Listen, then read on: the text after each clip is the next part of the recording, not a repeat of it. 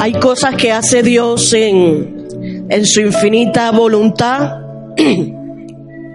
cosas que a veces nosotros no entendemos, pero Él toma el control de lo que Él quiere. Y lo digo porque teníamos invitados para este congreso y por motivos de papeleo no pudieron estar el, eh, queríamos que estuvieran, pero no ha podido ser. Y da la casualidad que este mes nosotros decidimos no salir, porque ya han pasado dos años que en el Congreso de Familia no estamos porque estamos de viaje misionero. Entonces, damos gracias a Dios por el, el privilegio que nos da de estar en casa y de poder ministrar también la palabra. ¿Quieren oír la palabra?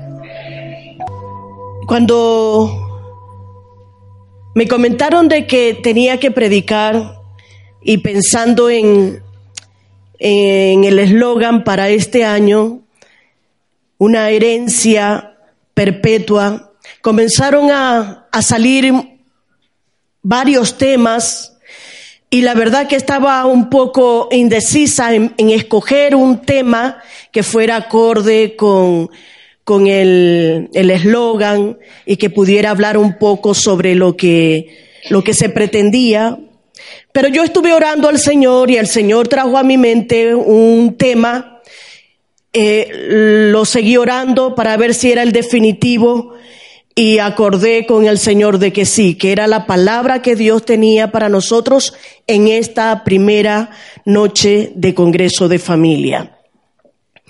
Y, la verdad que es como un poquito raro, porque normalmente cuando hablamos de familia se habla de la educación, se habla del trato de padres a hijos, pero el Señor me llevó a un tema crucial que yo creo que, que es por donde debemos de comenzar y es sobre restaurar el sacerdocio.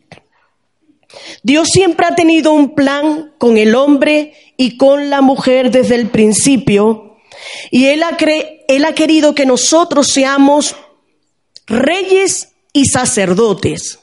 Desde el principio cuando Dios creó a Adán y a Eva los, los hizo con el propósito de que ellos le adoraran, de que ellos le sirvieran, pero por causa del pecado vemos como que ese plan quedó arruinado y ya no pudo ser el deseo de Dios cumplido en Adán y Eva por causa de su pecado, pero vemos más adelante cómo Dios escoge a una nación, a la nación de Israel, para que de ella salieran sacerdotes y reyes. Pero eso fue en el Antiguo Testamento. En el Nuevo Testamento, el Señor nos ha llamado a nosotros, a cada uno de nosotros, nos ha llamado que somos reyes y sacerdotes. ¿Tú eres un, un rey y un sacerdote? ¿Te consideras así?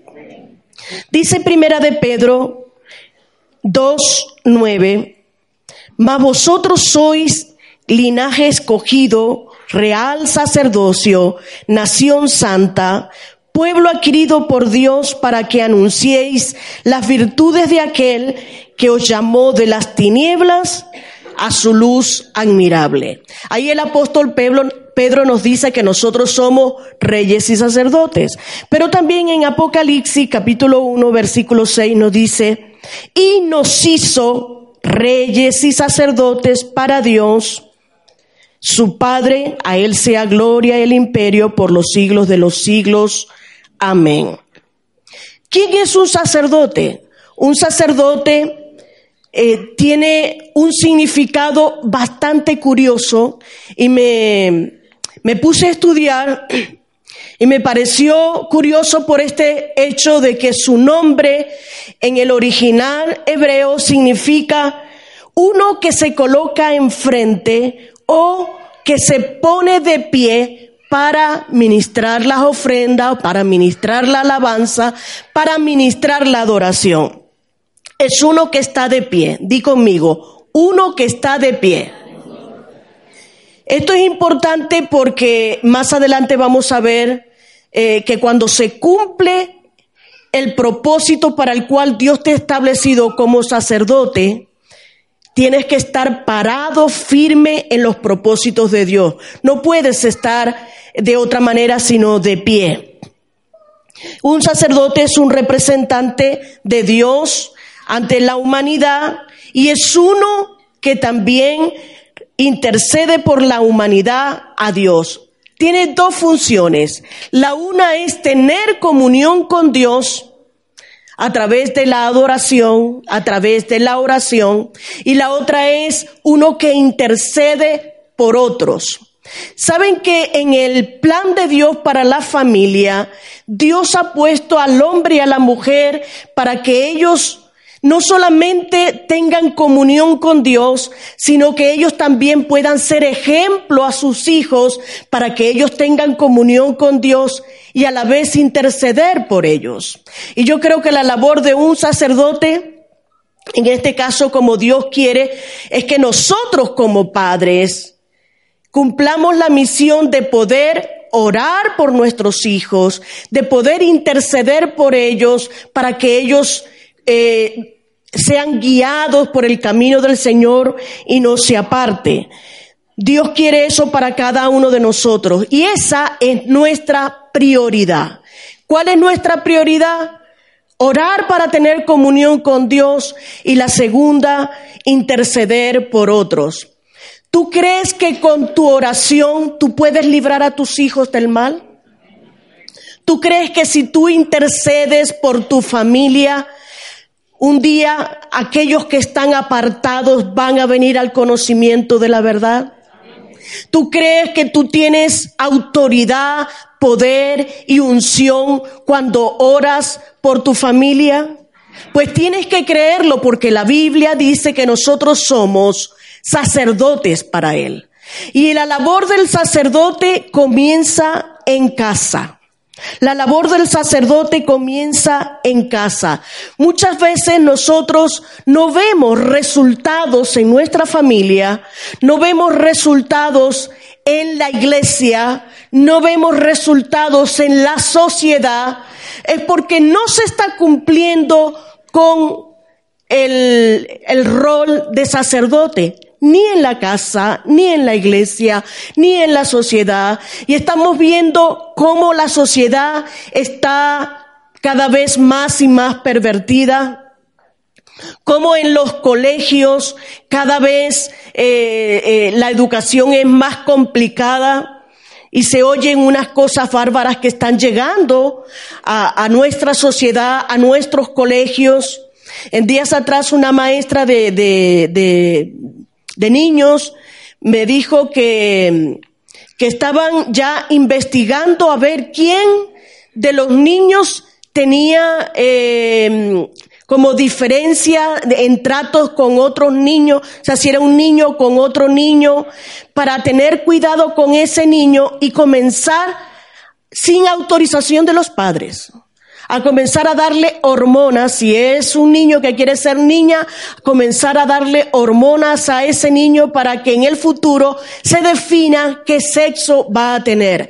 Y esto lo está haciendo la educación, la están haciendo los colegios, están haciendo los profesores y nosotros sin darnos cuenta estamos autorizando esto, estamos eh, permitiéndolo porque no nos levantamos como sacerdotes, no nos ponemos de pie como se pone un sacerdote para poder exigir que a nuestros hijos se les trate con, con respeto. Hay una, una red social que se llama Con mis hijos no te metas. Y, yo creo que si nosotros como cristianos nos levantamos y comenzamos desde ya a cumplir con el rol de sacerdote, nosotros vamos a poder ser de ejemplo, nosotros vamos a poder ser de testimonio a, a esta sociedad. Y esta sociedad va a cambiar con, cuando cada uno de nosotros comience a cumplir con su rol de sacerdote. Si eres uno que está de pie y comienzas a batallar por tu familia, comienzas a batallar por tus hijos, comienzas a interceder por tu familia, comienzas a interceder por los que te rodean, de seguro que la iglesia va a cambiar y la sociedad va a cambiar. ¿Lo crees así? Pero estamos viviendo en una sociedad que está exigiendo cada vez más que nosotros nos aboquemos a una vida espiritual más profunda. Saben que el diablo se está levantando con sus garras, está levantándose con sus ejércitos diabólicos y nosotros no podemos conformarnos con la forma con que orábamos hace 10 años atrás o hace 20 años atrás. Decía Einstein, si nosotros queremos lograr resultados diferentes y seguimos haciendo las mismas cosas día tras día, eso es una locura. Entonces, si nosotros queremos ver cambios en nuestra en nuestra casa, en nuestra familia, queremos ver cambios en la iglesia, queremos ver cambios en la sociedad. No podemos seguir haciendo las mismas cosas que hacíamos cinco años atrás, o diez años atrás, o veinte años atrás. Tenemos que hacer cosas diferentes. Y una de las cosas que Dios está llamando en este tiempo es a que tú te levantes como sacerdote, a que tú te levantes como sacerdotisa de tu casa y cumplas con tu plan, con el plan que Dios te puso que es que ores para tener comunión con Dios e intercedas por tus hijos, porque en la oración y en la intercesión hay poder, unción y autoridad para que eso se cumpla. Cuando tú oras al Señor con fe, pero no una oracioncita como la que hacemos cuando estamos frente a la comida, aquellos que oran por las comidas. Lo digo porque hemos estado con pastores que comienzan a orar, a, comer, y nosotros nos quedamos así como, ¿y esto? Son pastores, pero no oran ni siquiera por la comida. Imagínense qué quedará para los demás. Pero Dios quiere que tú incrementes tu búsqueda en oración. Dios quiere que tú incrementes tu búsqueda y, y, comiences a interceder por otros. ¿Tú crees que si tú intercedes por la sociedad corrupta y pervertida que hay en la actualidad, la sociedad puede cambiar? Como le digo, hay poder, unción y autoridad en nuestras oraciones. El mes pasado estuvimos en Bolivia y estábamos eh, pasando de una, de una zona a otra. Habíamos ido a visitar un poblado indígena y ya volvíamos de vuelta a Yacuiba. Y en el camino nosotros veníamos conversando, eh, íbamos en una furgoneta él iba Tomás conduciendo, iba todo de este lado, tuvo que ponerse en mi sitio de siempre, me, robó el sitio por sus piernas largas, no cabía en ninguna parte, y yo me quedé en el centro, en el centro de, la parte de atrás, porque era la más pequeña, o sea, la más cortita de, de piernas, y, pero estaba mirando todo al frente. Y hubo un momento en que nosotros veníamos conversando cuando vimos, y eso nunca lo había experimentado, un camión que viene así de frente a nosotros y yo no sé calcular muy bien, pero como a 200 metros se derrapa el camión y la parte de atrás se cruzó casi frente a nosotros y fue a dar a una cuneta.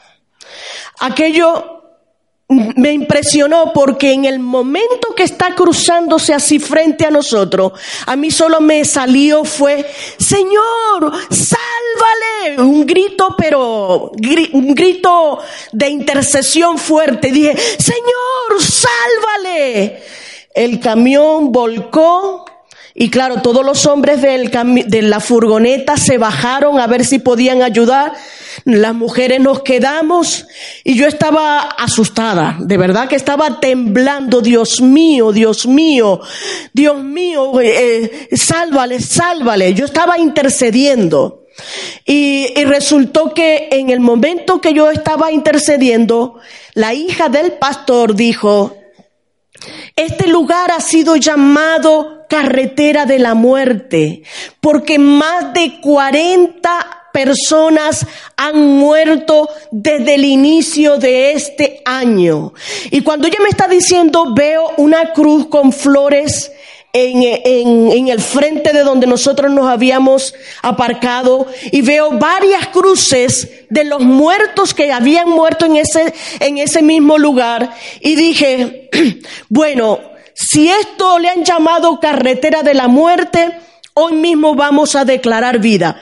Y fue una cosa ahí de verdad que Dios me dio eh, autoridad para tomar y posicionarme como sacerdote y comencé y yo dije, ahora me levanto en el nombre de Jesús y decreto vida en este lugar. Cuando yo empecé a orar, pero eran demonios y demonios que salían, que todos sintieron que era como, como, como estampida de demonios que salían y digo, y ahora hemos venido con la autoridad de lo alto y echamos fuera todo demonio de muerte que hay en este lugar y te vas en el nombre de Jesús, decretamos vida. Yo empecé a orar, pero así de manera mm, poco desaforada.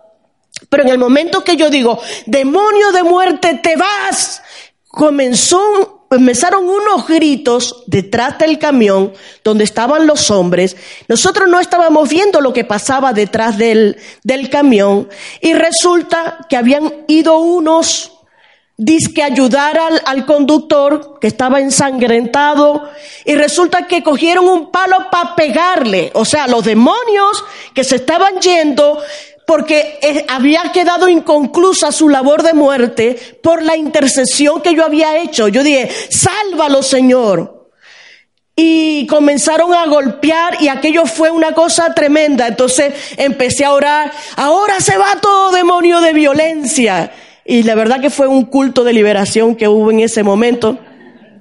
Pero la Biblia dice que nosotros hemos sido llamados a tomar nuestra posición como sacerdote y el Señor quiere que nosotros intercedamos, que nosotros nos pongamos eh, como vallado para hacer que este pueblo no se destruya. Dice Ezequiel 22:30, y busqué entre ellos hombre que hiciese vallado y se pusiese en la brecha delante de mí a favor de la tierra, para que yo no la destruyese y no lo hallé. Dios sigue buscando personas que puedan orar e interceder. ¿Estás dispuesto tú a ser uno de esos sacerdotes? Pero hay una gran responsabilidad en el sacerdocio. Y es que como padres, como sacerdotes, hemos abandonado el altar familiar. Hay una palabra que se oye de parte de todos los niños, de todos los jóvenes, y es que no hay tiempo físico para atender a los hijos. No tengo tiempo, no tengo tiempo. El poco tiempo que tienen lo dedican al trabajo y si llegan del trabajo cansados, en vez de atender a los hijos, lo que hacen es ponerse a la televisión y yo reconozco que tal vez esto de la televisión sea para despejar la mente de, de, todo el, el, el afán y de todo el trabajo que ha tenido durante el día. Pero tiempo que no dedicas a tus hijos es tiempo irrecuperable irrecuperable. Di conmigo, irrecuperable. No lo puedes recuperar jamás, jamás. Y si tú no dedicas un tiempo para estar con tus hijos, para enseñarles la palabra, para orar con ellos, no tiene por qué ser horas de oración, no tiene por qué ser horas de estudio bíblico, pero un tiempo pequeño que tú le dediques a tus hijos de calidad, tiempo de calidad, eso va a ser una diferencia en la familia. Y nuestra responsabilidad como sacerdote es enseñar la palabra. Por eso dice la Biblia, instruye al niño en su carrera, en su camino, y aun cuando fuere viejo, no se apartará de ella. Y esa instrucción la tiene que dar la familia. Los padres en la casa son los que tienen que dedicar tiempo para los hijos. Como padre también Hemos fallado porque hemos permitido que el pecado entre a la casa y hemos sido permisivos. Y la Biblia nos habla de un, un caso que sé que algunos lo conocen y es el caso del sacerdote Elí. El sacerdote Elí había sido un hombre de Dios, era de la tribu de los sacerdotes, había sido escogido por Dios para llevar las oraciones, para llevar los sacrificios. Y él tenía un cometido muy importante, que es el mismo cometido que tenemos nosotros hoy como padre. Pero ¿qué pasa? Que él fue muy permisivo y él tenía dos hijos que se llamaban Ofni y Finés. Y dice la Biblia en Primera de Samuel 2, del 12 al 14, dice, los hijos de Eli eran hombres impíos. ¿Saben qué significa en el original esto de impíos? Dice el original, eran hijos de Belial, o sea, hijos del mismo diablo y no tenían conocimiento de Jehová. Y era costumbre de los sacerdotes con el pueblo que cuando alguna ofrenda, no, cuando alguno ofrecía sacrificio, venía el criado del sacerdote mientras se cocía la carne, trayendo en su mano un garfio de tres dientes. ¿A qué le parece esto? Si eran hijos de Belial, hijos del diablo, y tenían, o sea, a lo que le digo, que, que eran diablos, diablos, ¿no? Diablitos Underbu. y dice, tení, trayendo en su mano un garfio de tres dientes y lo metía en el perol, en la olla, en, en el caldero y en la marmita. Y todo lo que sacaba el garfio, el sacerdote lo tomaba para sí. De esta manera hacían con todo israelita que venían a Silo.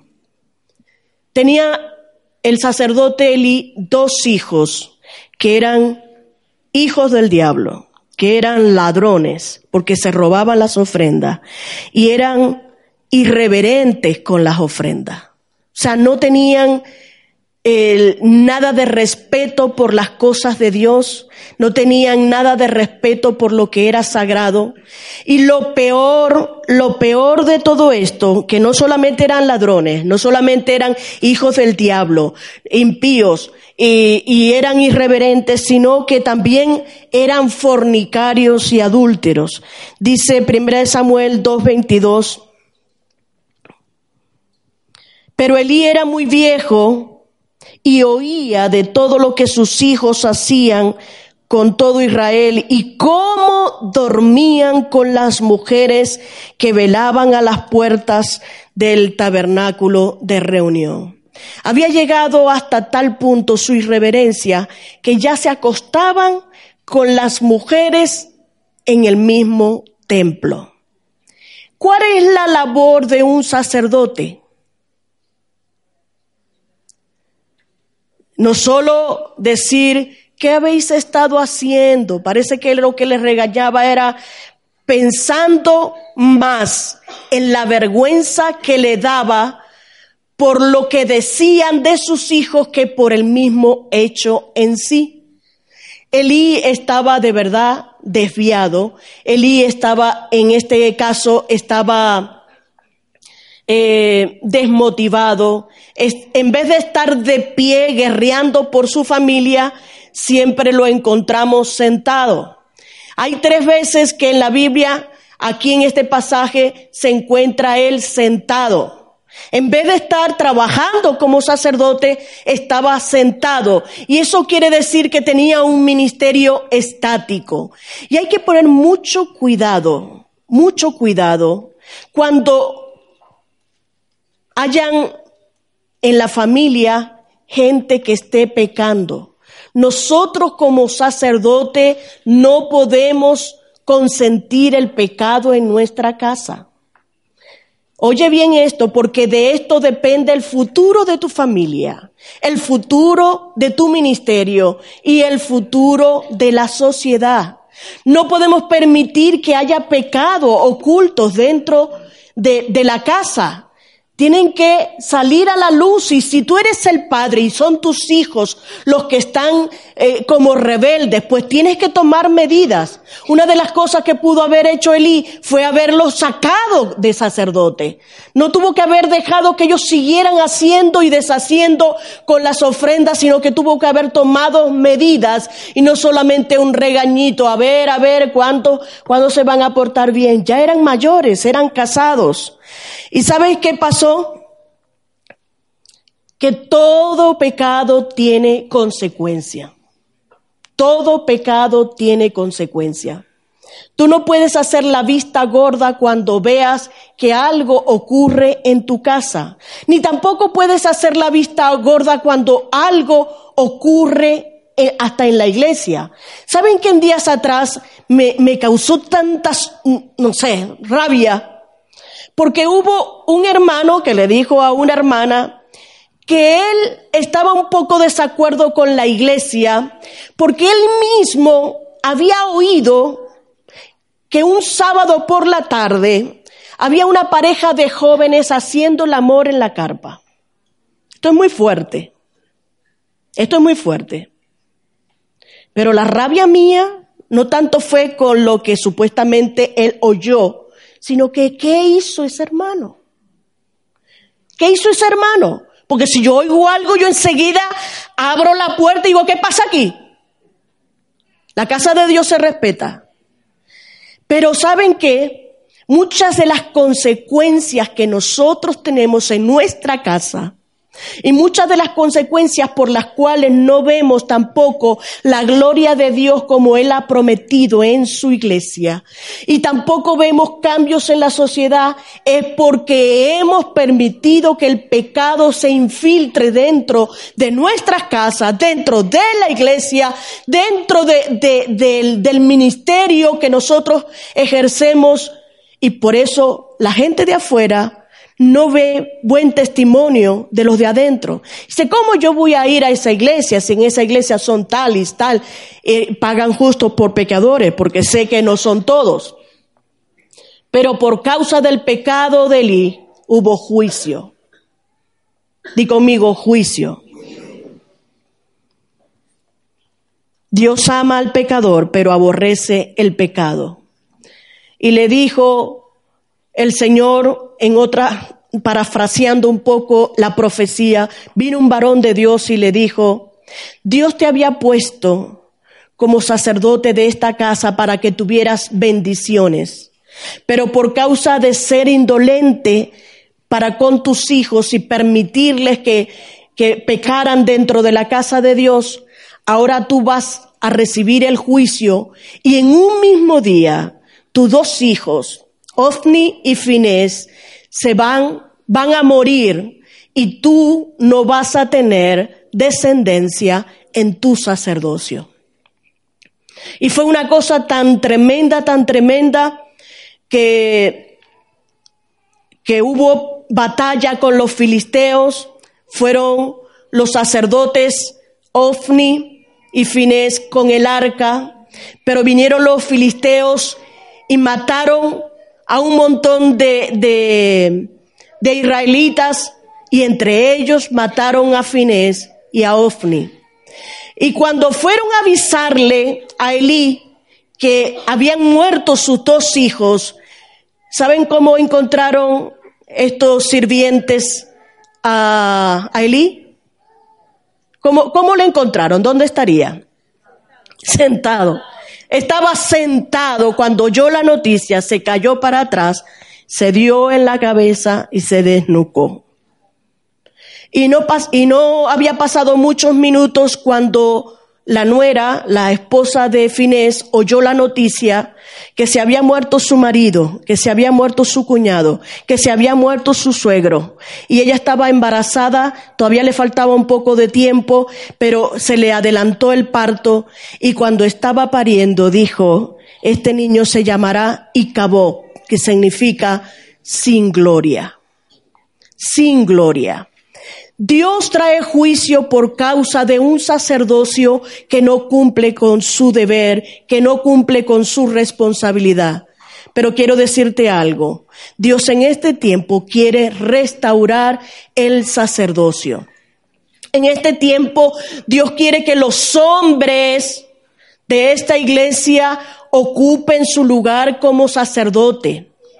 La verdad que hay, hay mujeres que tienen que cumplir la labor de hombre y de mujer porque son madres solteras y viene bien. Pero yo he oído de mujeres que tienen que llevar el sacerdocio porque los hombres, aunque vienen a la iglesia, no ocupan el lugar que les corresponde y no son hombres de Dios que interceden, no son hombres de Dios que buscan a Dios, no son hombres de Dios que, que tienen una comunión íntima con el Señor y no son personas que instruyen a sus, a sus hijos en los caminos del Señor. Yo creo que ha llegado un tiempo para esta iglesia y lo siento de, del Señor que Él va a levantar a los hombres de esta iglesia que Él va a restaurar el sacerdocio y tú vas a ser la cabeza de la familia que se va a convertir en un sacerdote íntegro, en un sacerdote que se pone de pie, que no está estático, que no está sentado, que no está ahí esperando a que le sirvan, sino uno que va a adorar a Dios y va a servir a otros. Quiero decirle a aquellos que son líderes de ministerios, que son líderes de grupos vida, que son líderes de grupos de discipulado, pregúntate en este momento si tú estás ejerciendo la labor que te corresponde como sacerdote. ¿Estás orando por tus discípulos? Estás haciendo la labor de ir y velar por el que está enfermo, de, ir a curar la que tiene, la oveja que tiene la pierna quebrada, de orar por aquellos que están pasando por necesidades. ¿Estás cumpliendo con esa labor? Si tú de verdad quieres ser una persona próspera, quieres ser una persona bendecida, quieres ser una persona que, que gana muchas almas, quieres ser un pastor o una pastora, tienes que comenzar a responder con tu responsabilidad de sacerdote. Sabes que el, el, Señor nos está llamando a tener un tiempo nuevo para la iglesia. Yo lo digo y resulta que lo digo porque el Señor lo pone en mi corazón, pero cuando hacemos congresos, cuando hacemos actividades especiales, si nosotros en el mundo espiritual tomamos la palabra que se brinda en esos congresos, tu vida cambia, la iglesia cambia. Y todos cambian porque hay un antes y un después de la palabra que se da en los congresos. Y ahora yo he querido empezar con esto del sacerdocio porque creo que es importante que los hombres de esta iglesia se levanten. No es, no es eh, admisible, voy a decir esa palabra, que para todos sean más mujeres que hombres. Es un reto para los hombres hoy, ¿eh? Si hay bautizos, hay seis filas de sillas y una de hombres. Si hay encuentros, hay menos hombres. Si hay eh, mujeres, hay siempre más mujeres. En estos días dijo el, el que dirige el staff, Quique, pastor, es raro, pero hay muchas más mujeres que hombres. Y saben que en tantas iglesias que hemos visitado, solo conozco una que tiene más hombres que mujeres. Y la conocí el mes pasado, bueno, el mes pasado hace poco, en Ecuador, en Amaguaña, que era visible, visible que habían más hombres que mujeres. Pero yo quiero uniformidad. Yo quiero que si tú eres una mujer y tu, y tu, esposo todavía no viene a la iglesia, que con ayuno, con oración, con intercesión, te ganes a tu marido para que juntos sirvan al Señor. Que si todavía tu marido está aquí en la iglesia pero no sirve, entonces tu mujer con ayuno, intercesión y oración consigas que tu marido sirva al Señor. Y aquellos hombres que tienen, que tienen ministerios, que son pastores, se van a levantar y van a comenzar a ejercer el sacerdocio que Dios les ha dado. ¿Sabe qué pasó? con el ministerio de Lee y su sacerdocio que fue borrado del mapa. Yo no quiero que aquí los hombres sean borrados del mapa. Pero ¿saben qué pasó? Que se fueron borrados del mapa porque había un sacerdocio conforme al corazón de Dios y era el sacerdocio de Samuel. Fueron criados más o menos a la par. Los hijos de Eli con el otro que era que era lo habían traído para que lo criara Elí, pero qué diferencia fue con los hijos de Eli a con Samuel. Dios quiere ahora para nosotros traer un vino nuevo, una unción nueva, pero no va a poder echar ese vino nuevo en odres viejos. Necesita que haya también odres nuevos donde verter el vino nuevo.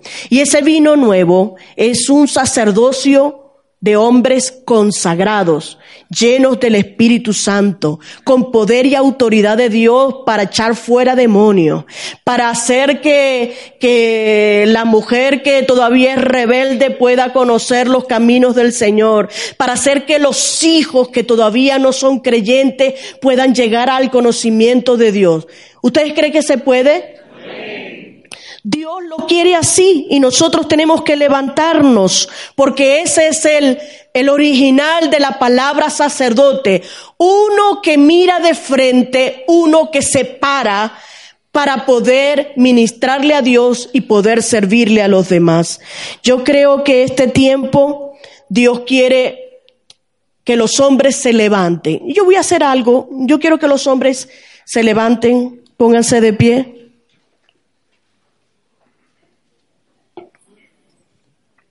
Voy a pedir también que pasen hasta aquí adelante.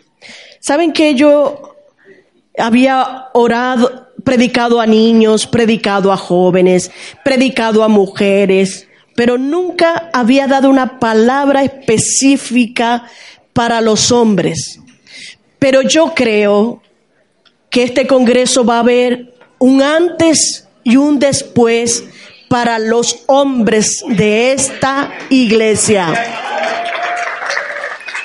porque era la palabra profética.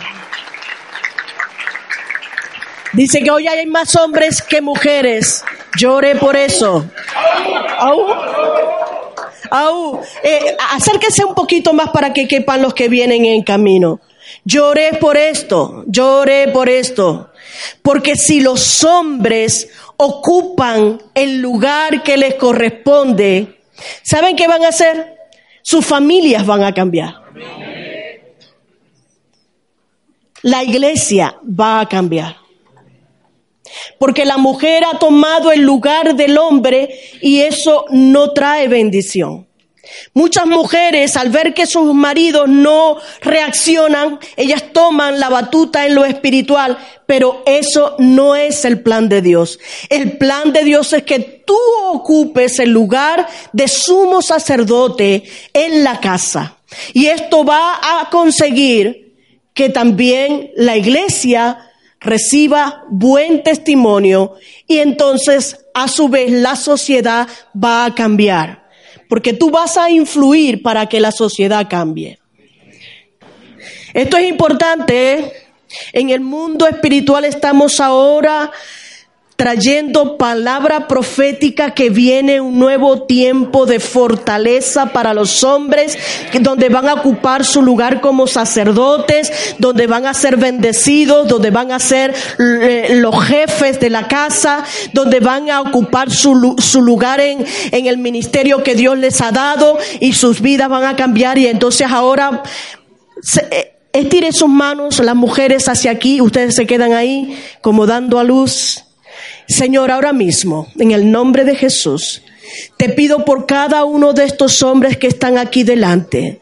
Tú conoces, Señor, cuál es su debilidad. Tú conoces, Señor, las cosas que han estado pasando en sus vidas en los últimos tiempos. Pero, Señor, así como en los lomos está la fortaleza, hoy decreto fortaleza divina para cada uno de ellos. De tal manera, Señor, que puedan tener fuerzas como las de los jóvenes para caminar y correr. Fortaleza de Dios viene sobre cada uno de ellos hasta el punto de poder extender alas como las águilas, Señor, de la fortaleza que va a venir sobre sus vidas.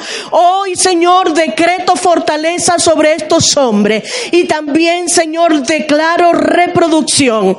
Aquellos que necesitan reproducción natural, pues vienen hijos del cielo. Pero aquellos que, Señor, han sido infructuosos, que en sus ministerios han tenido poco fruto, hoy, Señor, se desata una unción de multiplicación sobre cada uno de ellos para ser padres de multitudes. Oh, Señor, ese llamado que tú le diste a Abraham, que sería padre de multitudes, hoy las reclamo para cada uno de ellos.